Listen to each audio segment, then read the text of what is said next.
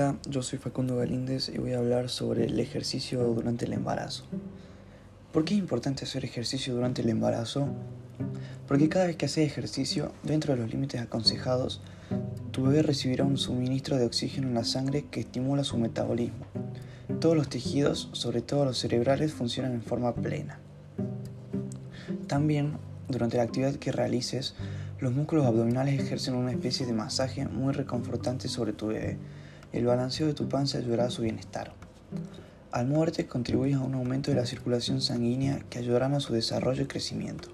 También tu bebé recibe el efecto positivo de las endorfinas y el efecto tranquilizador al final la actividad. Si sos deportista, no tenés que dejar. La mayoría de las actividades son buenas siempre y cuando las hayas practicado de forma regular durante el embarazo. Si no lo sos, nunca es tarde para empezar ya que mencionamos todos los beneficios que esto trae a tu bebé. Algunas recomendaciones para principiantes son, antes de empezar cualquier actividad, es aconsejable que comiences con estiramientos, porque el calentamiento alivia la tensión. También impide que los músculos se estiren demasiado y disminuye las probabilidades de, de lesiones. Además, ayuda a los músculos y a las articulaciones a soportar mejor la actividad. Una vez finalizada la actividad, dedica unos minutos a la relajación preferiblemente que sean de 10 a 20 minutos y a la respiración. Ambas te ayudarán a prepararte para el parto y a liberar mejor las tensiones. Como no puede ser de otra manera, realizar ejercicio físico durante el embarazo tiene más beneficios que desventajas. Realizar actividad física no, no supondrá riesgos para el feto y ayudará a que la futura madre mantenga un buen estado de forma y mejore aún más su salud. Entre los beneficios más destacados del ejercicio podemos destacar lo siguiente. Mejor condición física, cardiovascular y muscular. Recuperación más rápida del parto. Vuelta más rápida al peso y a los niveles de fuerza y flexibilidad previos al embarazo. Menor dimensión del vientre tras el parto. Más reserva de energía. Menos intervenciones obstétricas. Fase activa del parto más corta y con menor dolor. Menor aumento de peso. Mejor ánimo y autoestima menos sentimientos de estrés, ansiedad, depresión y tristeza. Aumento de la posibilidad de adoptar hábitos de vida saludable permanentes. Además, mantener una rutina de actividad física controlada puede prevenir el riesgo de desarrollar enfermedades que se asocian con el embarazo, como la preeclampsia, que es la hipertensión inducida por el embarazo, o la diabetes.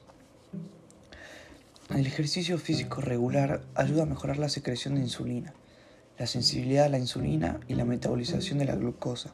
Es decir, las mujeres mejoran su tolerancia a la glucosa y por eso disminuyen las posibilidades de que se desarrolle una diabetes, una gestional. Además de esto, el entrenamiento puede prevenir otras afecciones como la lumbalgia, incontinencia urinaria asociada al embarazo y otras enfermedades musculoesqueléticas. Así que siempre que no exista ningún problema de salud en una mujer embarazada, los beneficios físicos y mentales que ofrece el ejercicio durante el embarazo son múltiples. En cuanto al estado del bebé, realizando ejercicio físico intenso, está estudiado que normalmente nacen con un peso inferior, pero este peso suele ser debido a una menor grasa subcutánea, así que no supone ningún tipo de problema o al menos no se han encontrado ninguno. Aún así, es más aconsejable que una mujer embarazada realice actividades moderadas. Durante un embarazo normal, siempre se producen una serie de cambios cardiovasculares, respiratorios, mecánicos, metabólicos y termorreguladores. Precisamente por esto, las organizaciones de la salud y el ejercicio físico suelen ofrecer una serie de recomendaciones para que la mujer se adapte correctamente a estos cambios. En este artículo abarcaremos las relacionadas con la respuesta cardiovascular. Durante el embarazo se produce una alteración entre la frecuencia cardíaca y el consumo de oxígeno por esta razón se han desarrollado algunas variaciones generalizadas correspondientes al ejercicio de moderada intensidad. Por ejemplo, las mujeres que tienen edades entre 20 y 29 años deben mantener una frecuencia cardíaca de entre 135 y 150 pulsaciones por minuto, mientras que las mujeres de entre 30 y 39 años deberían oscilar entre las 130 y 145 como máximo.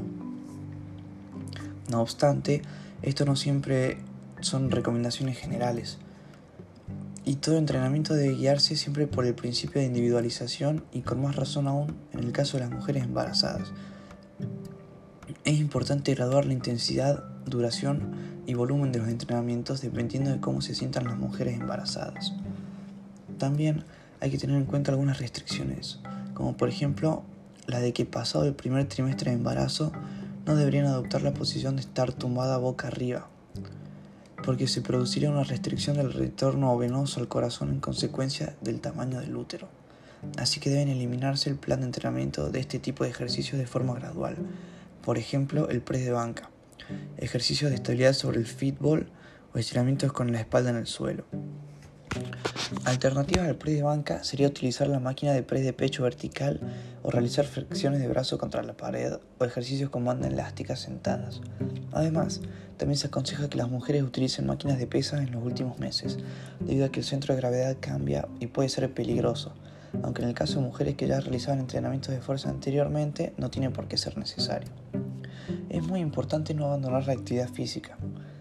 El especialista destaca que hacer actividad física controlada es muy recomendable para la mujer, sobre todo cuando está embarazada, ya que este, como dije anteriormente, trae múltiples beneficios.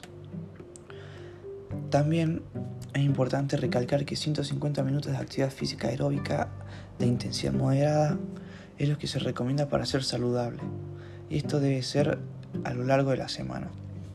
También grandes e importantes instituciones como la OMS recomiendan la práctica de actividad física, pero siempre y cuando no haya ningún impedimento médico. Estos son los ejercicios más peligrosos y que las mujeres embarazadas deben evitar. Las mujeres embarazadas deben adoptar precauciones con algunas actividades y deportes, las cuales serían las actividades físicas que no se recomiendan son aquellas que pueden tener un riesgo de caída, lesiones o golpes en la zona del abdomen por ejemplo, el esquí, el karate, el polo, artes marciales, el patinaje en todas sus variantes, el buceo, el squash y el boxeo. Hay que considerar también aquellos ejercicios que pueden dañar el suelo pélvico como los deportes de impacto, en el caso del running. Ya de por sí hay un debilitamiento en el suelo pélvico y hay que hacer un trabajo específico durante todo el embarazo y el postparto, acompañado de un profesional de la fisioterapia y kinesiología. También hay que tener mucho cuidado en la práctica de abdominales tradicionales tipo crunch. Están contraindicados. Debemos tener cuidado con las incorporaciones haciéndolas de costado, si no se provocará más división de los rectos abdominales y se acentúa la distancia abdominal. No son recomendables las posturas de cúbito ventral y si se hacen trabajos, menos ejercicios sobre los balones estos se pueden deshinchar para dejar lugar al bebé y así se puede poner en posición de cúbito ventral de manera cómoda. En cuanto al uso de la bicicleta, a nivel de intensidad no hay demasiado inconveniente, pero en el suelo pélvico, tanto en bicicletas estáticas como móviles, se sufre mucha presión externa y se suma el riesgo de caída que tiene con la práctica de ciclismo. Además, hay que tener en cuenta el dolor que en el coxis se comienza a verticalizar para el parto. Es muy importante respetar todas estas pautas, ya que si no el bebé puede, puede tener una falla en, su crecimiento y desarrollo. Nosotros somos de podcast, eh, yo me llamo Facundo Galíndez, del Colegio Privado Pia Di Domenico, del quinto año en la materia producción radial.